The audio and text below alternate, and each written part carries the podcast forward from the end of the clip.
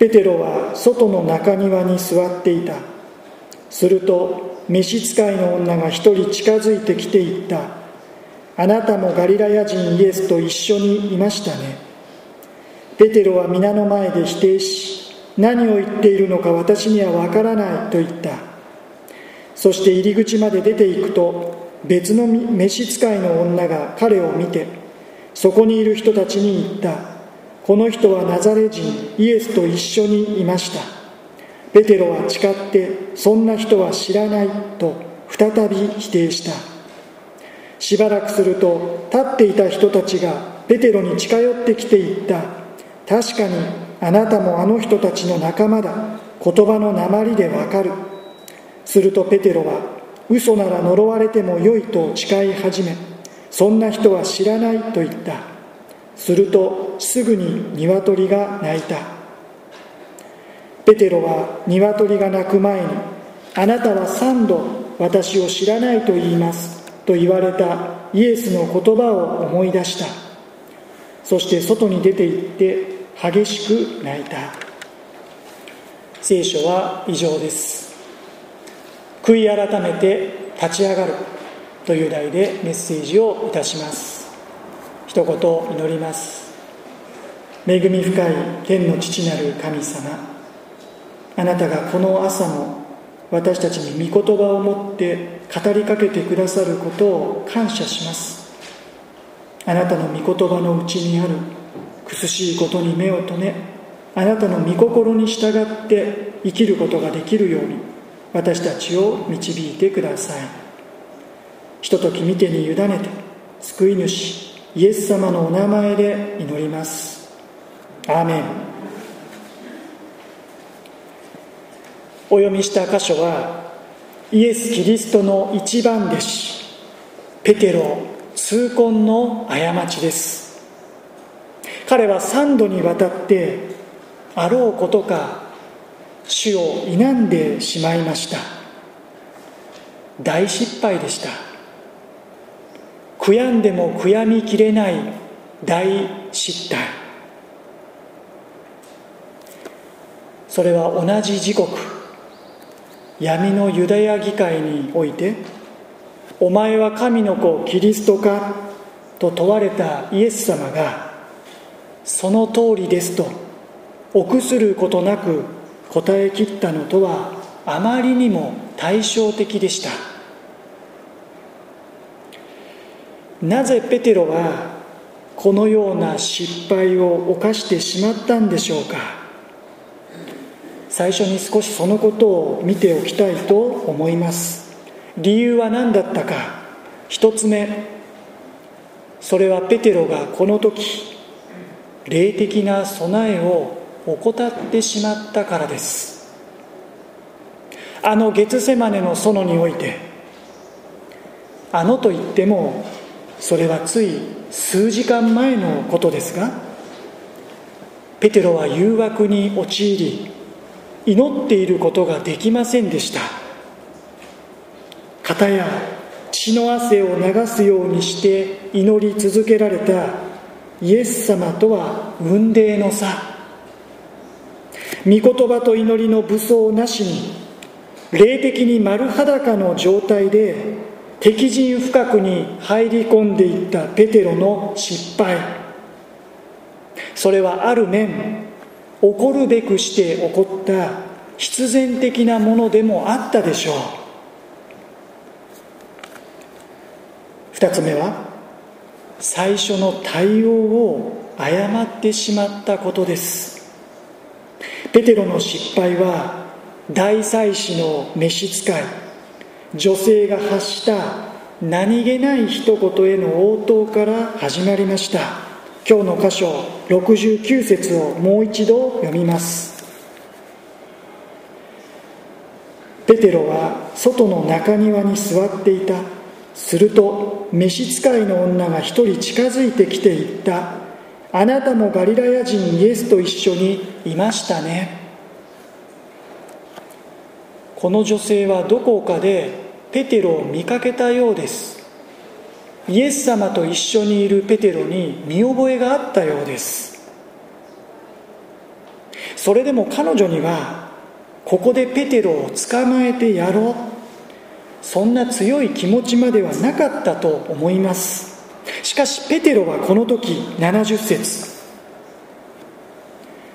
ペテロは皆の前で否定し何を言っているのか私には分からないと言った。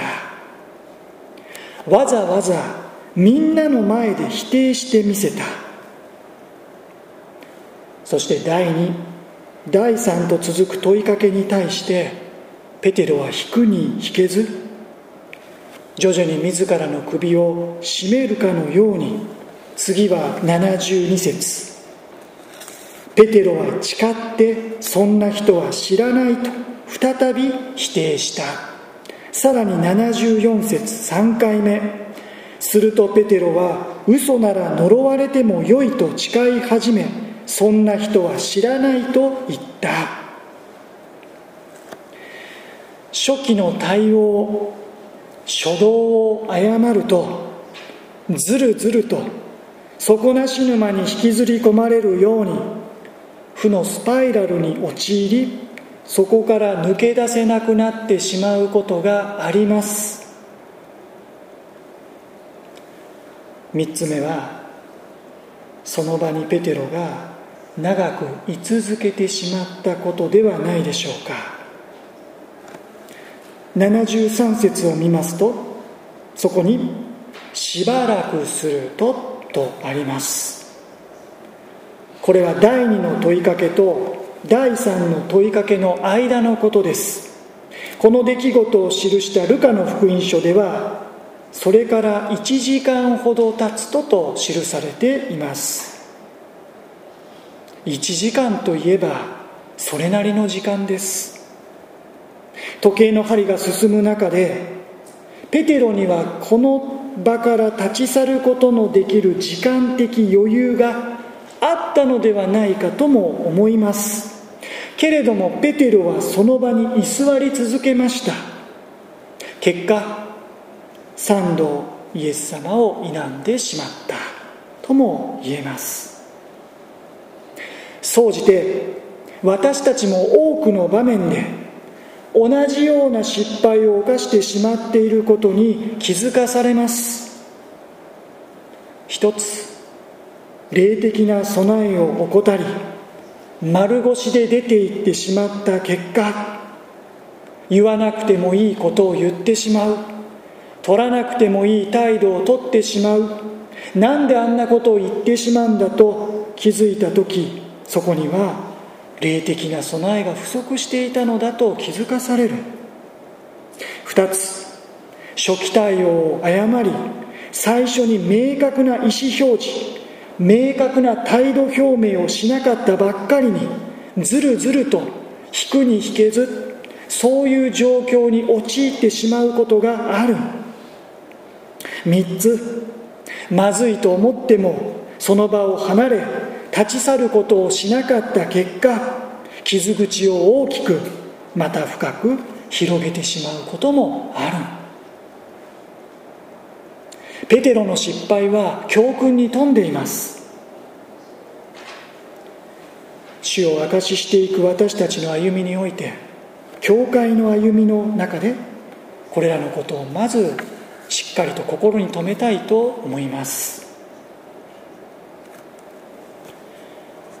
ところでペテロの失敗3度の否認私たちはこの出来事をそう表現しますがそれでもここにはペテロの勇気また彼の実直さが表されていることも忘れてはならないでしょう。そもそもなぜ彼はこの時大祭司の庭先にまで入っていったんでしょうか。いわば敵陣の真っ只中にまでなぜ彼は足を踏み入れたんでしょうか。それは彼が捕らえられたイエス様の身を案じたからでしょう。それは彼がイエス様に対して自分が発した言葉に彼なりに誠実であろうと努力したからではないでしょうか。実はこの出来事の直前イエス様とペテロとの間にやり取りがありました。同じ26章の31節からページを一つ戻っていただき同じ26章の31節から35節まで私の方で抜粋して読みます。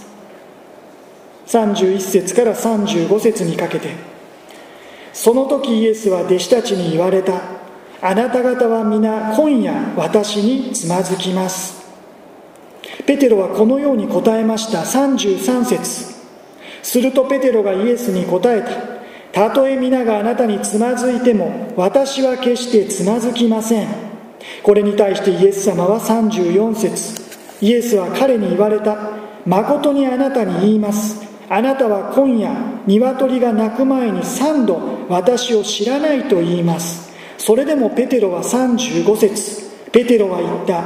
たとえあなたと一緒に死ななければならないとしてもあなたを知らないなどとは決して申しません。振り返ってみれば傲慢でした。軽率でした。イエス様の言葉さえも遮る自意識過剰でした。高飛車なペテロでした。それでもペテロだけが雲の子を散らすように散り散りになって逃げ出していった弟子たちの中でペテロだけがイエス様の後をついていった。ヨハネの福音書はここに大祭司の知人であったヨハネが先導したことを記していますがマタイの福音書の26章58節にはこうあります。ペテロは遠くからイエスの後について大祭司の家の中庭にまで行った。そして中に入り成り行きを見ようと下役たちと一緒に座った。ペテロはイエスの後についていきました。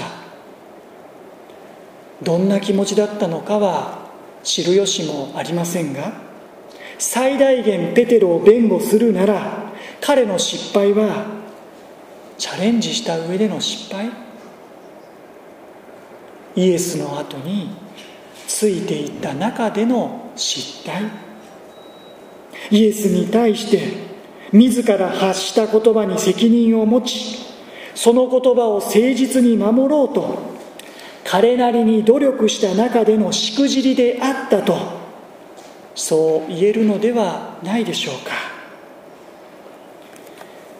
少しペテロを擁護しすぎでしょうか。さてペテロが3度目に主を否んでしまった時74節の後半。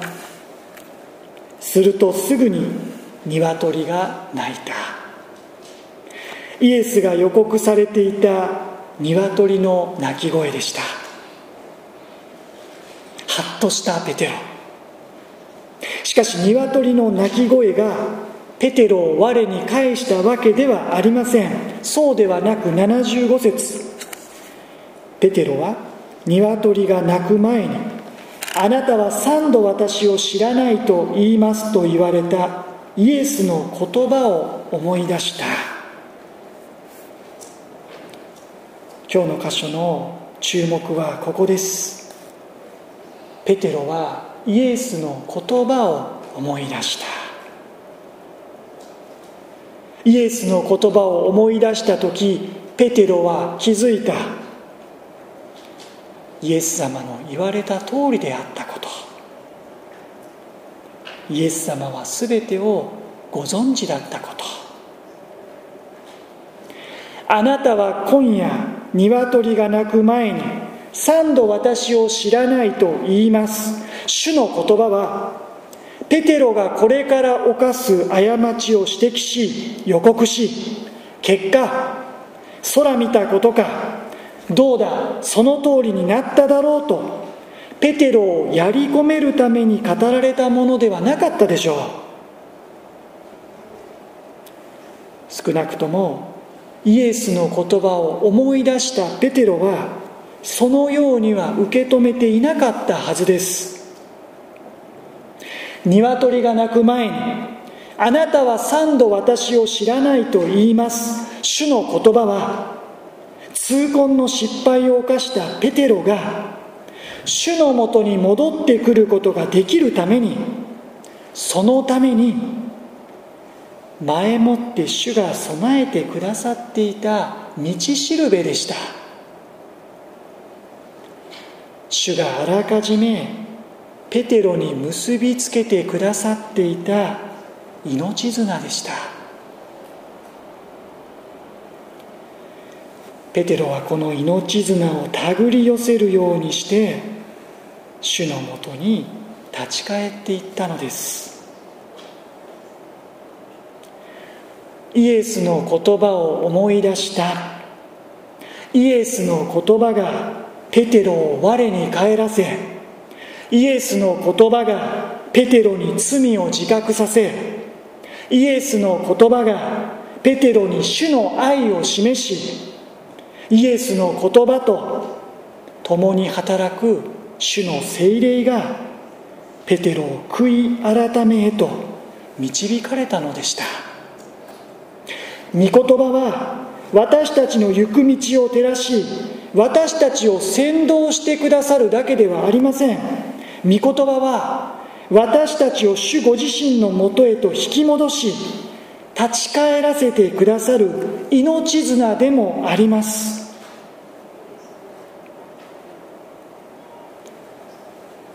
そうしていつも主は御言葉を私たちに備えてくださっている。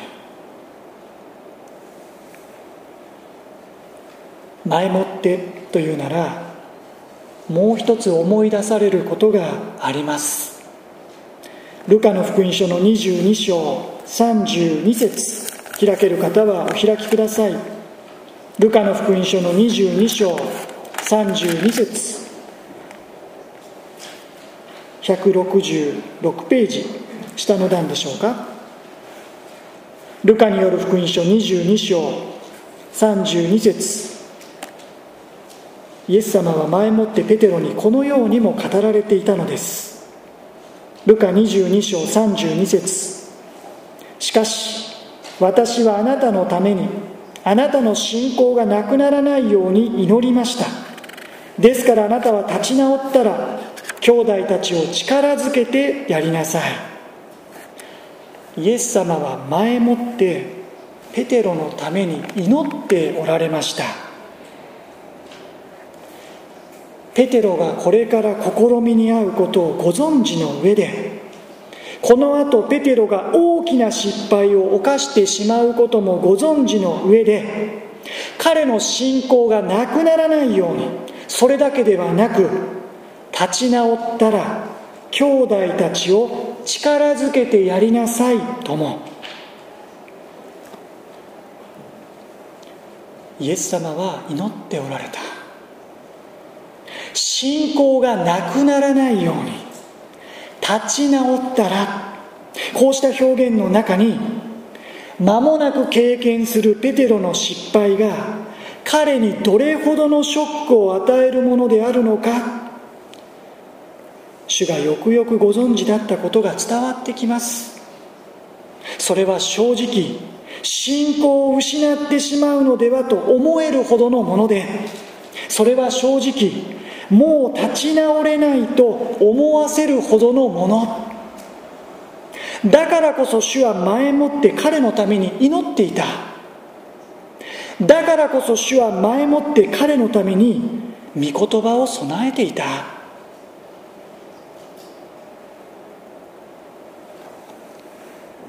失敗を犯した後ペテロは主の言葉を思い出しました。ペテロは主の祈りに支えられさらにこの後復活のイエス様との直接的な出会い交わり語らいを経験する中でペテロは立ち上がって兄弟たちを力づけるものとされていきました。主はペテロの弱さと失敗さえ他の兄弟たちを力づけるために用いてくださいました。主はペテロの弱さと失敗さえご自身の宣教の働きのために神の栄光のために用いてくださいました。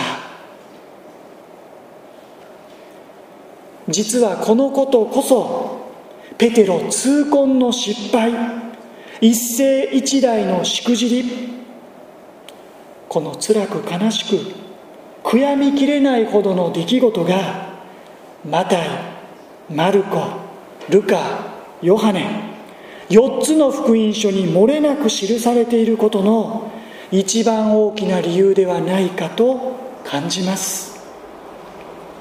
ペテロが自らの大きなしくじりを隠すことなく赤裸々に告白したことの理由だと思います。考えてみれば不思議です。なぜ彼はこの大失態を隠しておかなかったんでしょうか。私なら正直闇に葬り去っていると思います。なかったことにしていると思います。今回のことはペテロが黙ってさえいれば誰も知らなかったことです。イエス様以外この夜の出来事は誰も知らなかった。なのにペテロはわざわざこの大失態を告白したん。自らの恥をさらしてまで集体を晒してまで自分の評価がだだ下がりになることを覚悟の上で彼はこの出来事を公にしました。自分一人の中では抱えていることができないほどに大きなことだったからかもしれません。しかしおそらくそれ以上に自分の恥をさらしてまでもペテロがこのことを通して伝えたかったことがあったからだと思います。それは何だったんでしょうか？あなたたちは私のように失敗するなという戒めでしょうか？目を覚ましておけと油断してはならないと固く信仰に立てと心は燃えていても肉体は弱いんだと私を反面教師にしてそれもあるでしょう。しかしそれ以上にそれ以上に彼は伝えたかったんだと思う。イエス様の恵みです。イエス様の憐れみ深さです。イエス様の愛です。こんな裏切り者の私にも変わらずに注がれている主の許しの恵みをペテロは伝えたかったのだと思います。ペテロは三度問われました。あなたもガリラヤ人イエスと一緒にいましたね。この人はナザレ人イエスと一緒にいました。確かにあなたもあの人たちの仲間だ。ペテロはこれを否定したんです。ペテロは何を否定したんでしょうか。彼はイエスと一緒にいたことを否定しました。彼はイエスの仲間であることを否定したんです。でもイエス様はそんなペテロを否定しませんでした。もうお前は仲間ではない。もうお前は私の弟子ではない。あなたなんか知らないとイエス様はペテロを否定しなかった。私はイエス様を否定したのにイエス様はそれでも私を否定しなかった。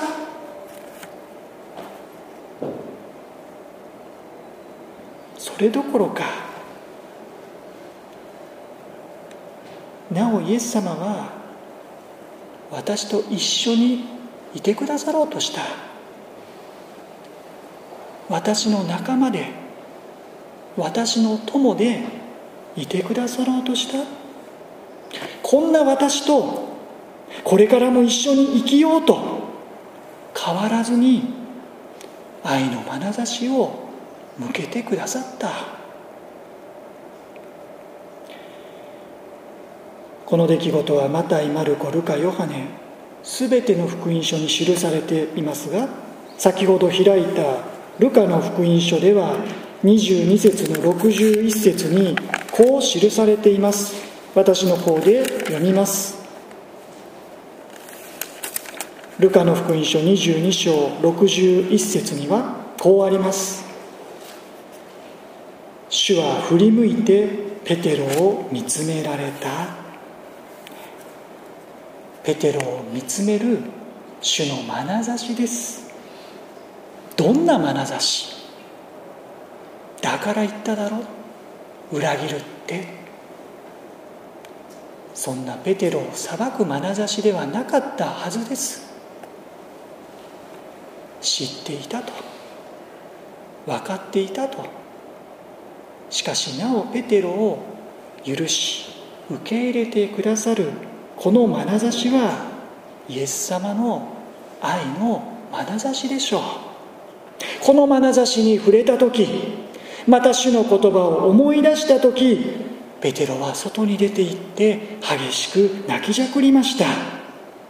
あまりの不甲斐なさ情けなさ恥ずかしさこの涙は悔いの涙悔恨の涙自分に対する腹立たしさの涙仲間を裏切ったことへのお詫びの涙。何より主ご自身に対する申し訳なさの涙。いやもはやその涙の意味をあれこれと表現することなどできない。もうさまざまなものが入り混じった涙だったことでしょう。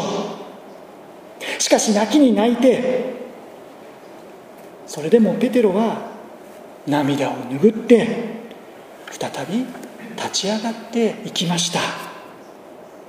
主の恵みの言葉がペテロを悔い改めに導き主の愛の眼差しがペテロを再び立ち上がらせていったのです。悔い改めとは後悔とは違います。方向転換です。私たちの心の向きを変えることです。深い罪の自覚とともにその罪を許し私がその罪を背負ったと言ってくださるイエス様に目を向けることです。十字架のイエス様を仰ぐことです。自分を責め悔いて自分で始末をつけるのではなく全てをご存知の主に委ねて主を見上げてこのような私をも受け入れてくださりなお一緒に生きよう新しい歩みを始めよう。手を差し伸べてくださる。そのイエス様の手を握り返して。イエス様と共に歩む。その一歩を踏み出すことです。繰り返し繰り返し。踏み出し続けることです。この悔い改めの恵みは私たちにも絶えず備えられています。ペテロはこの恵みに立ち返りました。ユダはこの恵みに立ち返ることができず自分を責め悔い自分で始末をつけてしまいましたが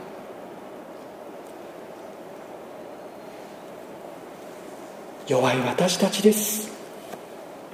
しばしば霊的な備えを怠りあるいは何度も初動を誤り深みにはまり失敗を犯す。主の弟子であることを告白することができず主の福音を述べ伝えていくこともできないそんな私たちです。時にイエス様と一緒にいることイエス様を信じていることイエス様の仲間とされていること教会に集っていることに何とも言えない恥じらいのようなものさえ感じてしまう。そんな私たちであるかもしれません。教会に行ってると言えない。クリスチャンだと言えない。そこに何か恥ずかしさを感じる。どう思われるかと気になる。そんな私たち。それでもイエス様はそんな私たちを否定しない。そんな私たちとなお一緒にいてくださる。私たちを仲間だと言ってくださる。一緒に生きようと迎えてくださる。悔い改めはこの種の恵みに気づいた時に与えられていくものです。私たちの力ではない。主の愛の眼差しに触れ主の愛の御言葉に触れた時にこんな私でもいいのならイエス様一緒に生きていきたいですと私たちは心の向きを変えることができるんです。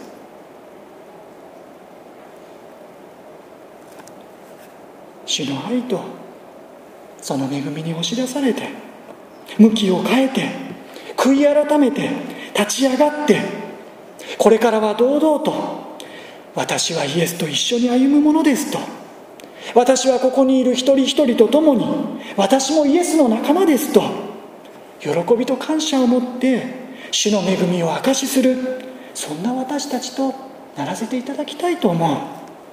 またそれだけではなくあなたもイエスと一緒に歩みませんか？あなたもここにいる素晴らしい仲間の一員になられませんかと。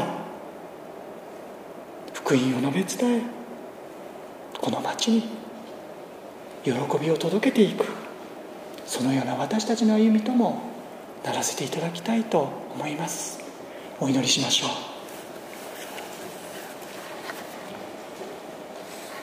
ペテロはイエスの言葉を思い出した。天の父なる神様あなたはペテロが悔い改めて立ち上がることができるようにと前もってお言葉をくださっていたのですね。またペテロが立ち直ることができるようにとあらかじめペテロのために祈ってくださっていたのですねそのようにあなたは絶えず御言葉を命綱のように私たちの心に結び続けてくださってさあ立ち返ってきなさいとあなたを迎えようと今日もそのために私たちをここに迎えてくださったことを感謝します。悔いて終わるのではなく自分だけを見つめて自分で始末をつけるのではない。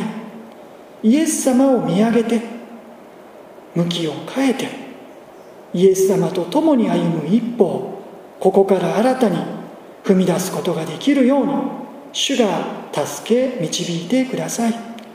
あなたと一緒であることを喜びあなたの仲間であることを感謝し多くの方々もまたこの交わりに加えられていくことを願い祈りまた主の福音の証しに生きることのできる私たちとならしめてください。イエス様のお名前で祈ります。アーメン。